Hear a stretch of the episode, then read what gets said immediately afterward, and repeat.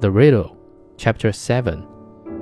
And when she thought that he was asleep and dreaming, she spoke to him and hoped that he would answer in his sleep, as many do, but he was awake, and understood and heard everything quite well.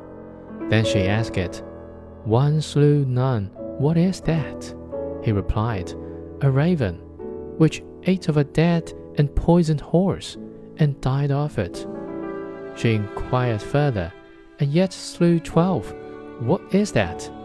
He answered, That means twelve murderers who ate the raven and died of it. When she knew the answer to the riddle, she wanted to steal away. But he held her mantle so fast that she was forced to leave it behind her.